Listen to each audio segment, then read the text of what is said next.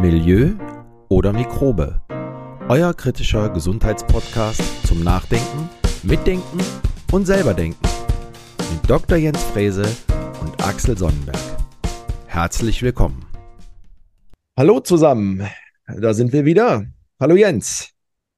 Ja, moin moin und grüß Gott. Heute haben wir uns mal ein ganz anderes Thema rausgegriffen. Wir haben ja uns auch zum Ziel gesetzt, immer mal wieder auch historische Persönlichkeiten in unserem Post Podcast zu beleuchten, mal reinzuzoomen, äh, auch historische Figuren. Und heute gehen wir mal ganz, ganz, ganz, ganz weit zurück und haben aber alles äh, so unter dem Thema äh, Naturheilkunde, naturheilkundliche Verfahren verpackt und wollen uns mal historische Figuren anschauen, gehen ganz weit zurück, fangen bei Hippokrates an, gehen über Galenos. Abecina, Hildegard von Bingen und Sebastian Kneip sind unsere Figuren, die wir uns rausgegriffen haben. Und äh, Jens, du machst mal einen Einstieg, denke ich, bei Hippo Hippokrates. Gerne. Ähm, vielleicht vorneweg, ja, was ist eigentlich überhaupt Naturheilkunde, so wie wir sie heute verstehen?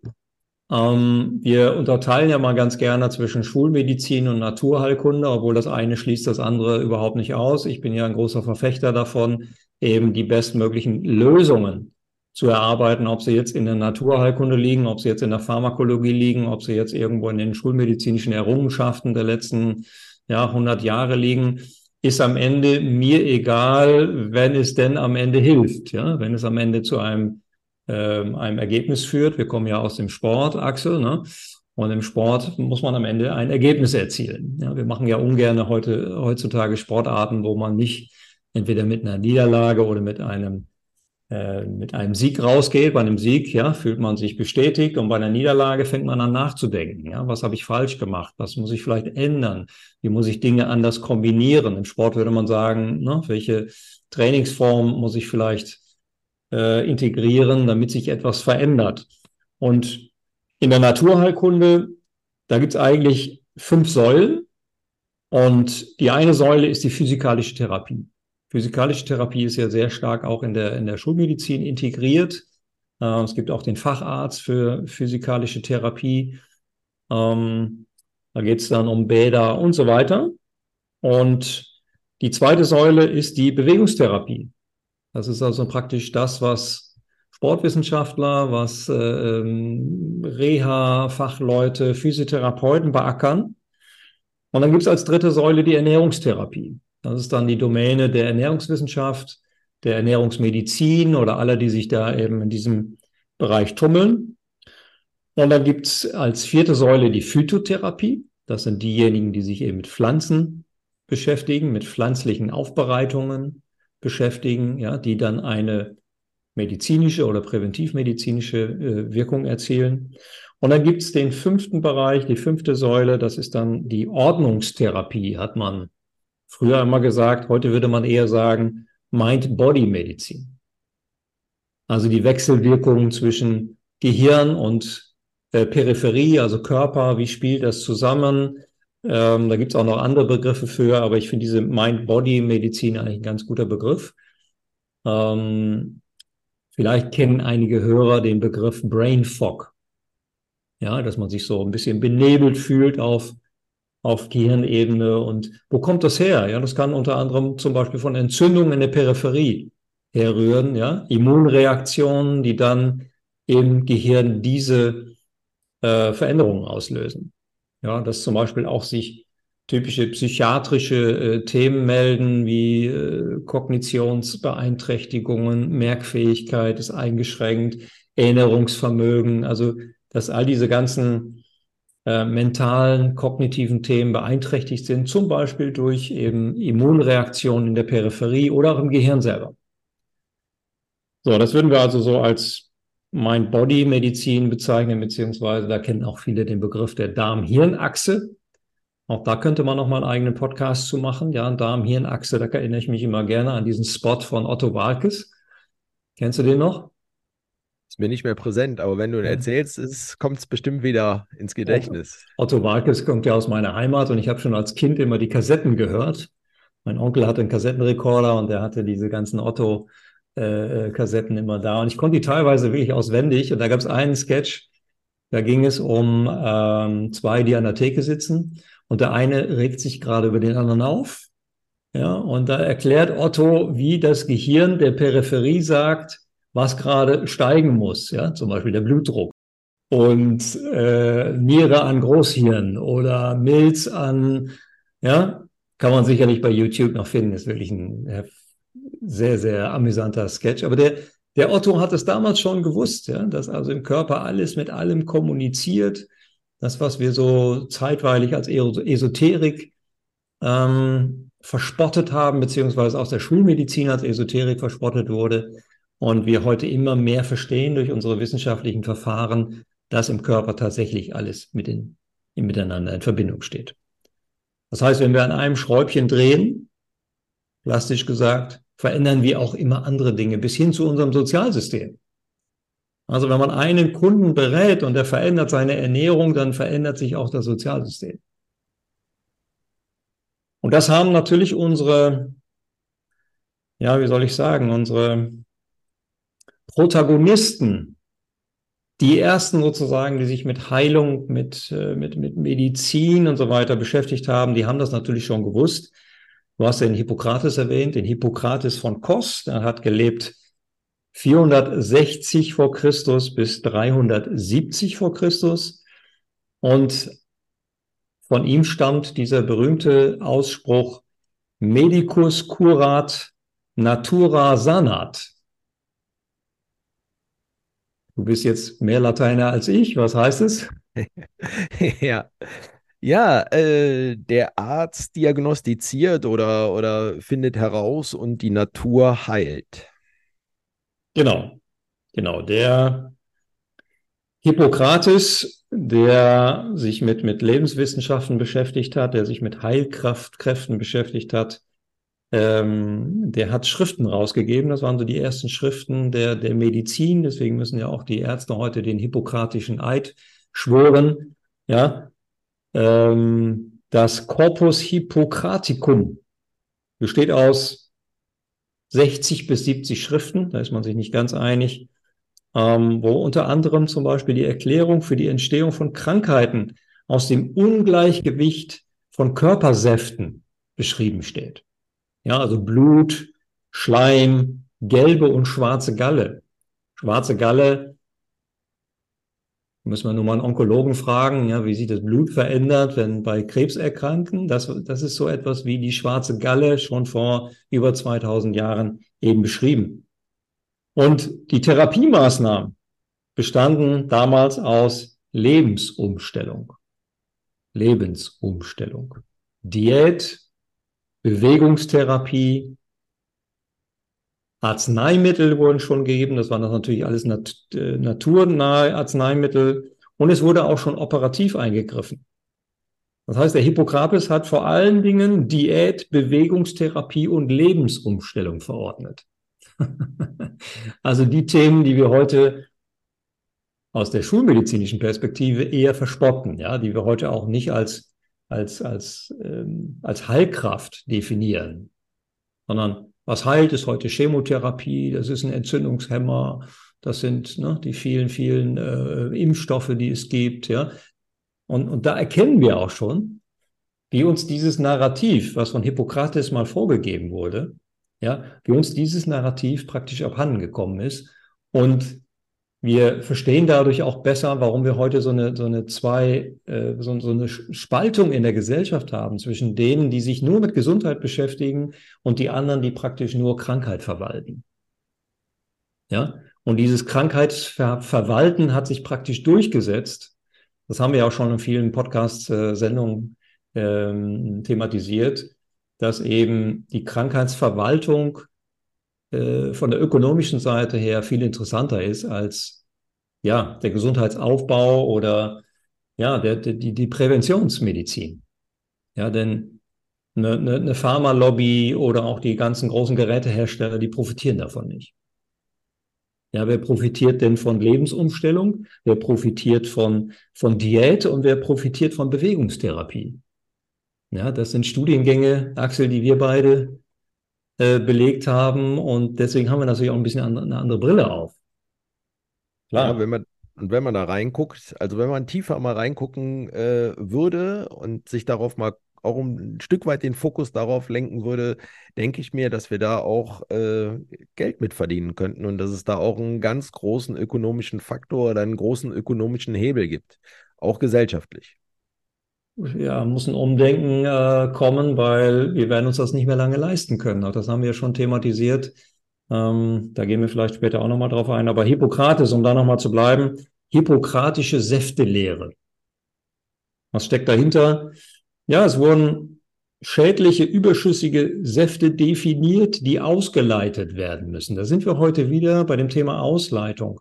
Denn wir haben heute so viele Giftstoffe um uns herum, dass wir unsere Ausleitungsorgane unterstützen müssen, damit wir als Körper, als Organismus ja, all diese ganzen toxischen Stoffe, denken wir an Glyphosat, ja, wir haben, wurden gerade, das Thema Glyphosat wurde jetzt gerade verlängert auf EU-Ebene, damit wir dieses ganze Zeug irgendwie loswerden, auspinkeln oder in einem Stuhl abgeben.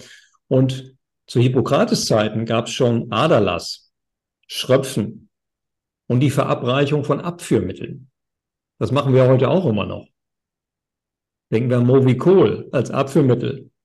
Ja, Schröpfen ist wieder sehr en vogue bei Heilpraktikern. Und Aderlass, Aderlass ist die einzig vernünftige Methode, wenn wir zum Beispiel an einer Hämochromatose leiden. Ja, also eine Eisenspeicherkrankheit.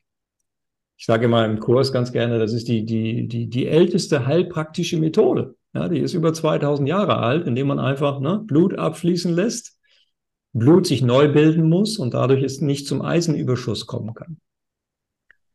Deshalb äh, kann man hier vielleicht auch nochmal sagen, äh, eine Blutspende ist halt heutzutage, ähm, braucht man sich nicht die Adern aufschneiden und das rausfließen lassen, sondern man tut an der einen oder anderen Stelle auch nochmal was Gutes, wenn man Blut spendet. Genau. Also eine ungespikte Blutspende, aber das ist ein anderes Thema. ähm, naja, und die hippokratische Lehre, das ist auch nochmal ganz interessant, ähm, basiert ja darauf, dass ein Arzt beobachtet. Eine sorgfältige Beobachtung, Befragung und Untersuchung. Das muss ich auch im Seminar immer wieder häufiger betonen, denn, und das geht uns ja letztendlich alle an. Ja, ein Arzt schwört auf den hippokratischen Eid und die basiert auf der sorgfältigen Beobachtung, Befragung und Untersuchung. Wenn wir jetzt die Realität uns anschauen, dann sehen wir, dass genau dieses Thema nicht honoriert wird vom Gesundheitswesen. Da kommen wir immer wieder auf den Punkt zurück. Eine vernünftige Anamnese ist heute einfach nicht mehr möglich, wenn halt eine Erstuntersuchung nur äh, für 15 Minuten abgerechnet werden darf oder für 10 Minuten in, dem, in der Gebührenordnung für Ärzte. Ja, genau, genau. Und wir müssten eigentlich dahin wieder zurückkommen. Ja. Also ein bisschen eine Entökonomisierung des Gesundheitswesens, damit auch wieder mehr Zeit für den Patienten ist. Ähm, ich erinnere mich immer an, an, einen Spruch von meiner Mutter, die vor meinen zwei Jahren beim Orthopäden war. Und da sagte sie zu mir am Telefon, Jens, der Orthopäde hat mich noch nicht mal angeschaut. Ich war sieben Minuten bei ihm im Raum und davon hat er sechs Minuten auf seinen Computer geschaut und hat mich noch nicht mal untersucht. Das heißt, das, was Hippokrates mal definiert hat, ja, das haben wir heute also praktisch in die Ecke gedrängt und ähm, ja, weil wir auch für alles ein Medikament haben. Und es ist so einfach, ja, mal eben schnell ein paar Medikamente zu verschreiben, die Leute in die Apotheke schicken und ja, was den Menschen natürlich nicht gesagt wird, ist Nebenwirkungen von Medikamenten, Interaktionen zwischen mehreren Medikamenten, also diese ganze Wechselwirkungen und dann auch ähm, die Kosten dieser Nebenwirkungen. Ne? Die Kosten in Bezug auf Mikronährstoffe. Ja, denn jedes Medikament kostet Mikronährstoffe. Ja, und wir hatten es auch eben, oder du hast gerade auch erwähnt, auch die Prä Prävention, ne? was jeder Einzelne auch tun kann. Und da äh, gibt der Arzt heute auch keinen Anreiz mehr oder keinen Tipp mehr, was derjenige selbst für seine Lebensstilverbesserung tun kann. Ja, eine zweite Figur, Axel, die zu erwähnen ist, ist der Galenus. der gelebt hat circa 130 in Pergamon bis etwa 199 oder 2016, das ist nicht so ganz genau bekannt, äh, in Rom. Ja, es scheint in Rom gestorben zu sein. Und was war dieser Galenos? Der war Arzt, Anatom und Universalgelehrter. Häufig waren die das ja damals alles zusammen. Ja, das waren Wissenschaftler und Ärzte und was auch immer. Ähm, und der hat auch 200 Werke verfasst äh, und gilt als einer der, der bedeutendsten Ärzte des Altertums. Und der hat sich hauptsächlich mit Anatomie und Physiologie beschäftigt, aber eben auch mm, mit der Naturheilkunde oder mit der Heilkunde. Und es gibt ja galenische Aufbereitungen, die die Homöopathen kennen. Und das stammt unter anderem von diesem oder Arzt leitet sich ab von, von Galenus. Ja, das war so die dritte berühmte Figur der, des Altertums. Ähm, war auch Leib, Leibarzt unter dem Kaiser Commodus, der sich also für das Römische Reich äh, interessiert. Ähm, und der hat unter anderem, das ist vielleicht auch noch ganz interessant, wenn man so an, an Physiotherapeuten auch denkt oder Orthopäden, ähm, später von Gal Galen, Galenus ergänzte Kardinalzeichen der Entzündung. Das heißt, er hat beobachtet und geschaut, was passiert eigentlich bei einer Entzündung und das muss im Grunde jeder lernen, der irgendwas im Gesundheitswesen äh, arbeitet. Das ist einmal Rubor, ne, die Rötung, das ist Kalor, die Überwärmung, das ist äh, Tumor, die Schwellung, das ist Dolor, der Schmerz und das ist Funktio Laser, die Funktionseinschränkung. Das hat also der Galenos vor ja, 1900, 2000 Jahren etwa äh, definiert. Der hat also praktisch an die hippokratische Lehre äh, angeknüpft und Galenos oder Galen hat die Krankheit und ihre Entstehung als eine Verschiebung des Gleichgewichts zwischen diesen vier Körpersäften äh, nochmal definiert, herausgestellt und er legte besonderes, besonderes Augenmerk auf die Untersuchung von Hahn und Puls. Also das, was wir auspinkeln und das, was wir messen können. Und äh, da muss man auch ab und zu mal wieder dran erinnern. Das mache ich immer ganz gern bei Leistungssportlern. Zum Beispiel, wenn die einen Infekt haben, habe ich gerade letzter Woche noch wieder jemand, jemandem äh, erklärt. Setz dich doch mal morgens, wenn du aufstehst, ja, setz dich doch mal an die Bettkante und mess deinen, nicht nur deinen Ruhepuls, sondern auch deine Körpertemperatur. Denn auch deine Körpertemperatur verrät viel darüber, ob du eher eine, ähm, eine Mehrproduktion von Energie hast oder eine Unterproduktion. Ja, und da kann man dann Rückschlüsse drauf nehmen, welche, welche ähm, Stoffwechselprozesse gerade im Körper ablaufen. Ja, Galenik hatte ich schon erwähnt. Galenik wird als die Lehre der Rezeptur oder Zubereitung, Herstellung von Arzneimitteln bezeichnet. Das ist also praktisch die Grundlage gewesen von ähm, homöopathischen Mitteln, aber auch von, von, von Medikamenten, die wir heute in der Form kennen. Spannende Figuren. Und dann gibt es eine Figur, die man noch erwähnen sollte. Das ist ein persischer Arzt, ein Naturwissenschaftler gewesen, von 980 bis 1037 gelebt. Das ist Avicenna. Avicenna oder Ibn Sina. Ja, den kennen wahrscheinlich die wenigsten. Wie gesagt, ein persischer Arzt, ein eine medizinisch-philosophische Autorität. Und auch dieser Mann hat Bücher verfasst, das Buch der Genesung und der fünfbändige Kanon der Medizin. Und dieser Kanon fasste die griechisch-römische Medizin zusammen und gehörte über fünf Jahrhunderte zu den führenden medizinischen Lehrbüchern. Ja, also den Namen kennen die wenigsten, aber eine sehr wichtige Kapazität. Und der Kanon behandelte unter anderem auch die Wichtigkeit diätischer Maßnahmen, den Einfluss des Klimas und der Umwelt auf die Gesundheit. Interessant, oder? Da sind wir wieder bei unseren Themen, ne? Alles ja. das, was wir schon angesprochen haben. Also es ist nicht, sind nicht nur wir, sondern auch die Umwelt halt, die äh, auf uns einwirkt.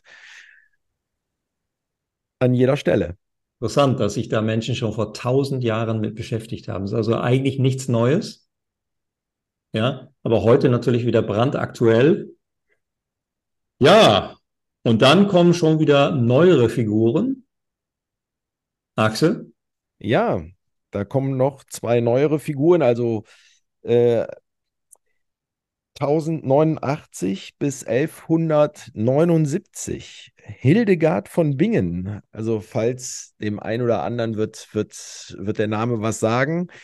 Ähm, und äh, sie hat auch ein, ein Buch geschrieben und hat sich auch mit den, mit den Naturheilverfahren beschäftigt. Und das Buch nennt sich Cause et Cure. Ursachen und Bedenken. Ja, und sie hat auch schon ganz, ganz früh, also ich kann quasi mit dieser Figur an äh, deine drei Figuren äh, äh, anschließen und wirklich, äh, wir können, wir können fast alles durchgehen, was wir auch schon immer gesagt haben. Und äh, das, was mir gerade so äh, wirklich, ähm, wirklich so, so vor die Augen fällt, ähm, ist halt, du sagtest eben diese Naturheilkunde. Was ist der Unterschied äh, schulmedizinisch, naturheilkundlich? Du hast die fünf Säulen er erwähnt und du hast erwähnt, dass man halt das alles mit allem kommuniziert.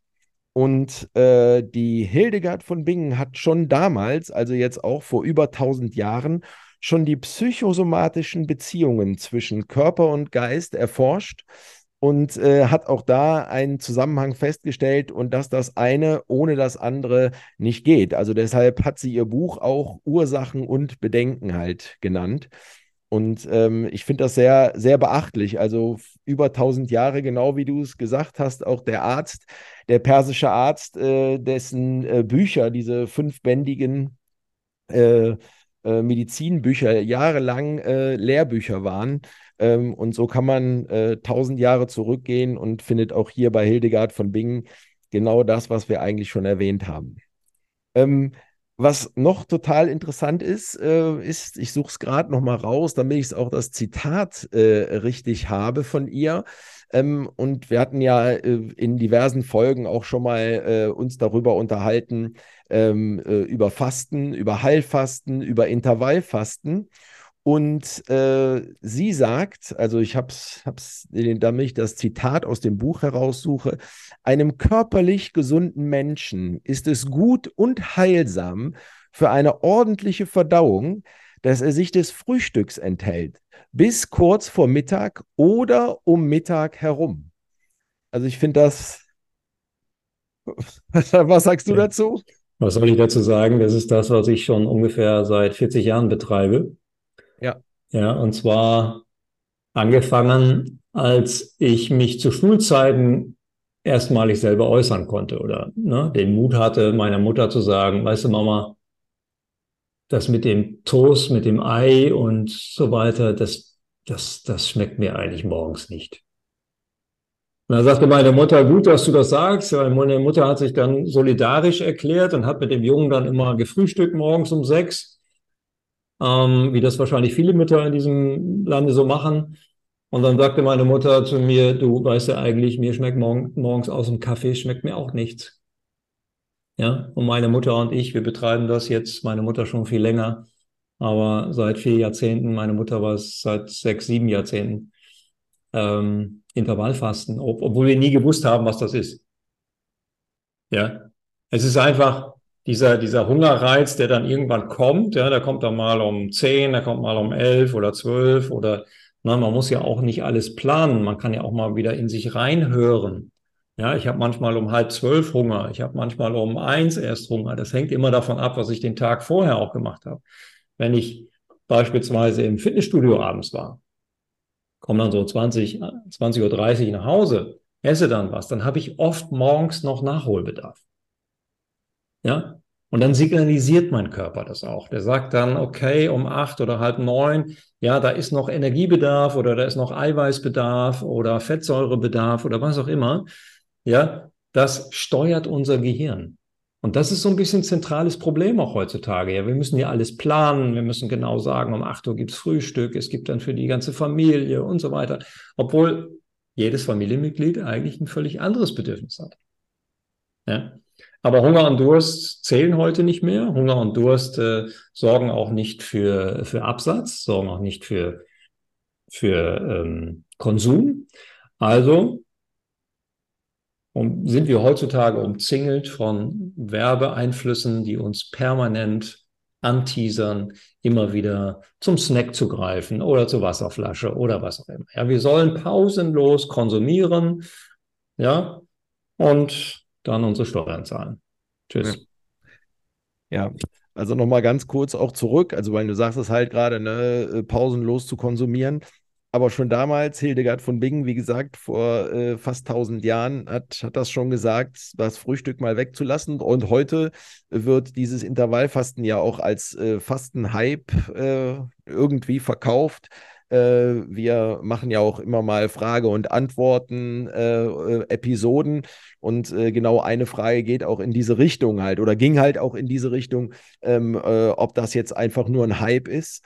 Und äh, aber was wir auch schon oft gesagt haben oder du es schon ganz oft gesagt hast, ja, es gibt ja auch Naturvölker, die auch heute noch, äh, wenn sie äh, aufwachen, äh, keinen Kühlschrank haben, in dem permanent äh, irgendwas zu essen ist, äh, die, das Nahrungsangebot halt nicht da ist und die jetzt auch nicht verhungern, sondern die gehen halt dann erstmal raus in die Wildnis und gucken, ob sie irgendwelche Beeren, ob sie Kräuter finden und ob vielleicht an der einen oder anderen Stelle mal eine Antilope zu jagen ist. Und äh, von daher sind sie halt ganz lange auch halt in dieser, in, in dieser Fastenzeit, äh, wo es halt erst dann mittags oder erst nachmittags was zu essen gibt. Also von daher schon vor fast 1000 Jahren ist kein neues Prinzip. So ist es. So ist es. Eine interessante Sache, ähm, die ist noch zu Hildegard von Bingen zu erwähnen. Also sie hat auch äh, sich darum gekümmert, also um ein maßvolles Trinken. Also bei ihr ging es nicht da, darum, ähm, äh, permanent immer nur zu trinken, sondern halt äh, ein maßvolles Trinken, aber schon halt auf, äh, äh, ähm, also oft zu trinken. Und ähm, Dabei ist es aber auch so, äh, früher, das muss man ja auch wissen, war, das Wasser noch äh, nicht wie heute. Also wir reden jetzt nicht von gefiltertem Wasser, wie wir das schon in einer Folge propagiert haben, sondern von normalem Wasser, das man halt damals aus irgendwelchen äh, Seen rausgeholt hat. Die waren halt nicht ganz so sauber wie heute oder wie unser Trinkwasser heute. Und von daher hat man ja auch damals halt Bier oder Alkohol zu sich genommen und eine interessante Sache möchte ich gerne noch äh, als Zitat von ihr, ähm, von ihr äh, mal preisgeben, was in ihrem Buch stand äh, oder steht. Wer allerdings am Körper schwach ist, soll im Sommer mit Wasser, gemischten Wein oder Bier trinken, weil ihn das mehr erquickt, wie wenn er Wasser trinkt. Das finde ich, find ich ein ganz, ganz nettes äh, Zitat äh, darf man halt äh, heute nicht so ernst nehmen. Also Alkohol bitte auch hier ähm, nur mit Vorsicht zu genießen oder maßvoll. Ja, da muss ich gerade meine Tenniskollegen denken, ja, die das äh, oftmals sehr überinterpretieren. Also sie sind noch gar nicht ganz vom Platz, dann wird der erste Kranz Kölsch schon gereicht. die haben wahrscheinlich alle Hildegard von Bingen studiert. genau. Die haben es die haben's gelesen. Okay. Gut, dann. Äh, Müssen wir noch einen Herren erwähnen. Genau, dann, genau, das wollt, da wollte ich gerade drauf, äh, darauf hin.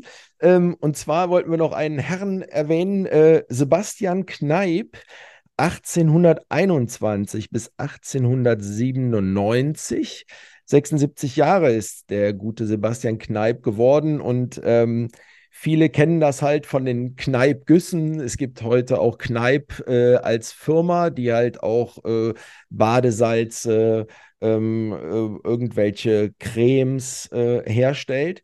Und ähm, Sebastian Kneip äh, hat quasi damit angefangen oder wie, wie kam er zu so einer Berühmtheit, ähm, dass er sich äh, ganz, ganz früh schon mal selber therapiert hat und daraufhin äh, kam er zu, zu, solchen, äh, zu solchen Forschungen, sage ich jetzt mal. Ähm, er hatte äh, Tuberkulose. Also früher nannte man das Schwindsucht und äh, ihm, er hat sich total unwohl gefühlt, äh, äh, keine Energie im Körper mehr gehabt, halt nur im Bett gelegen und hat sich sehr schwach gefühlt. Und er wohnte halt in der Nähe von der Donau und äh, hat als Eigentherapie, ist er halt jeden Morgen äh, in die Donau gegangen, äh, eiskalt, in die eiskalte Donau, hat sich dort äh, zehn Minuten aufgehalten in der Donau und ist dann nach Hause gegangen und hat sich ins warme Bett gelegt. Und nach vier Wochen, circa nach vier Wochen, äh, hat er wieder gespürt, dass seine Lebensenergie zurückkam und äh, war quasi geheilt, obwohl das damals äh, zu der Zeit kein Arzt äh, in dem Sinne diagnostiziert hat. Aber auch hier 1897, äh, also ist jetzt gar nicht so lange her, 130 Jahre, ähm, knapp 130 Jahre. Ähm, was heute auch so gehypt wird, ist ja wieder äh, so, ein, so Eisbäder zu nehmen, um das Immunsystem zu stärken. Und äh, auch das ist jetzt keine neue Erfindung des Jahres 2023, sondern äh, vor 130 Jahren hat äh, Sebastian Kneip im Prinzip äh, seine Kneipkuren halt damit begonnen. Und äh, aufgrund seiner, seiner äh, eigenen Studien äh, nannte man ihn auch den Wasserdoktor, indem er halt auch diese Kneippbäder später erfunden hat, auch die, das Wassertreten, indem halt, indem er die äh, Venenpumpe in den, in den äh, Beinen angeregt hat, äh, auch wieder äh, dort äh, sich, dass der Körper sich da halt wieder ein bisschen, ja, äh, dass das Blut halt wieder, dass die ganzen Körpersäfte, wir hatten es eben schon erwähnt, dass die wieder in Schwung kamen. Ja, da kann ich vielleicht nochmal ergänzen. Also da ging es um vor allen Dingen um die Ökonomisierung der Kreislauffunktion. Es ging um eine vegetative Harmonisierung. Es ging um Abhärtung im Sinne auch des Immunsystems, also eine unspezifische Immunstimulation. Ähm, und das waren so die Ansätze der Wassertherapie, also eine Gefäßwirkung herzustellen, eine Stoffwechselwirkung herzustellen und auch eine Entspannungswirkung auf vor allen Dingen auch die Muskulatur einzuwirken. Und äh, da gab es dann verschiedene Knieguss, Kopfguss oder Barfußlaufen oder was da auch alles erfunden wurde. Und äh, der Kneip war ja eigentlich ein römisch-katholischer Priester ja, der dann später als Naturheilkundler bekannt wurde durch seine Kaltwassertherapie, als Hydrotherapeut, aber eigentlich hat er das weder studiert, noch war er Mediziner, noch äh, war er sonst irgendwas. Ähm, und das finde ich insofern ganz interessant, weil man natürlich, wenn man nicht aus dem Milieu kommt und etwas entdeckt, dass man damit natürlich auch wunderbar äh, Therapieverfahren ergänzen kann. Auch das haben wir heute in vielen Bereichen. Ja? Es muss ja nicht jeder äh, Medizin oder Heilpraktik gemacht haben, um etwas Gesundheitsförderndes zu entwickeln, ob das jetzt im Darm ist oder ähm, wo auch immer. Ne? Ja, klar. Entscheidend ist, dass man sich damit beschäftigt. Und ja, diese, diese Menschen haben es eigentlich vorgemacht, ja, dass sie, ne, und das, da gibt es auch viele Beispiele aus von Therapeuten, die über eine Erkrankung, über eine Verletzung dann letztendlich erst zum Therapeut geworden sind, weil sie sich dann erstmalig mit ihrer Erkrankung oder mit dem mit, äh, mit der Verletzung beschäftigt haben und irgendwann waren sie so kompetent, ja, dass sie da noch in der Lage waren, andere Kunden, Klienten, Patienten etc. zu zu übernehmen und das ist ja heutzutage eine eine Problemstellung auch für viele Hausärzte, ja, die äh, viele Patienten haben, die heute, sagen wir mal, mit so einem gefährlichen Halbwissen in die Praxis kommen, weil sie sich eben mit ihrer Erkrankung so intensiv auseinandergesetzt haben, dass sie zum Teil auch deutlich mehr wissen spezifisch als der studierte Schulmediziner. Ja, da muss man zugute halten, dass der Schulmediziner sich ja nicht, nicht nur mit einer Erkrankung beschäftigen muss, sondern der hat ja, keine Ahnung, 500 800 Erkrankungen, ja, wo er sich halbwegs auskennen muss und muss in der Lage sein, da ähm, zumindest akut drauf einzuwirken. Und der gute Herr Kneip, der hat ja mit dieser Methodik oder diesem Verfahren hat er ja auch viel präventivmedizinisches Wissen aufbereitet. Und ähm, genau das sagst du, das äh, würde ich nämlich gerne noch ergänzen. Und zwar äh, auch äh, Sebastian Kneip hat halt auch einen äh, ganzheitlichen Ansatz gewählt. Und das ist wahrscheinlich, wenn man es, wenn man so oben so einen Deckel drüber legt, über die fünf, fünf Personen, die wir heute hier dargestellt haben, ähm, dass alle diesen gesamtheitlichen Ansatz verfolgen. Und äh, du hast es auch ganz am Anfang erwähnt, äh, ob Schulmedizin, ob Naturheilkunde. Eigentlich geht es ja darum, ähm, das beste Ergebnis äh, für den Patienten äh, zu finden halt. Ne? Und äh, ganz oft, äh, du hast es eben gesagt, auch ähm, Diät, Bewegung und Lebensstil hatte äh, schon Hippokrates äh, vorgegeben. Und genau das ist ja dieser ganzheitliche Ansatz, den heute, den heute einige Schulmediziner halt ähm, vermissen lassen halt.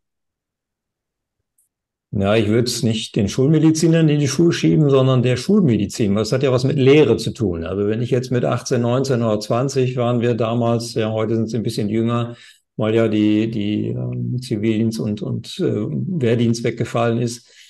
Ähm, wenn du dann heute mit 18 anfängst zu studieren, ich meine, du saugst erstmal alles auf, ja. Und bevor du irgendwann auch mal eine Zeile hinterfragst, ja, dann bist du 30. Ja, dann hast du vielleicht schon zwei, drei, vier Jahre im Krankenhaus gearbeitet. Dann hast du schon viel gesehen und du kommst in so Routinen.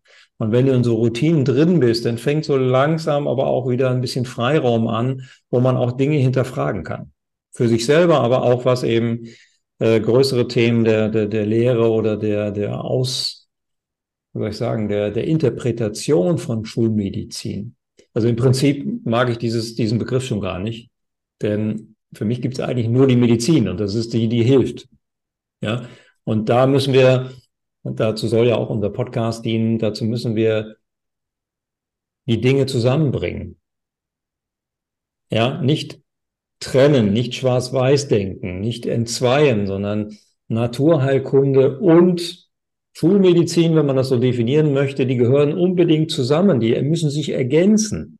Ja, das erkennen auch immer mehr Ärzte, Leider haben viele ähm, Schulmediziner eben gar nicht die Zeit, darauf einzugehen und sie haben es ja auch nicht gelernt. Das ist ja nicht Teil des Curriculums in Naturheilverfahren. Da muss man also extra Ausbildung machen, vielleicht auch nochmal für unsere Hörer, die vielleicht an der einen oder anderen Stelle auch eine viel zu hohe Erwartungshaltung haben.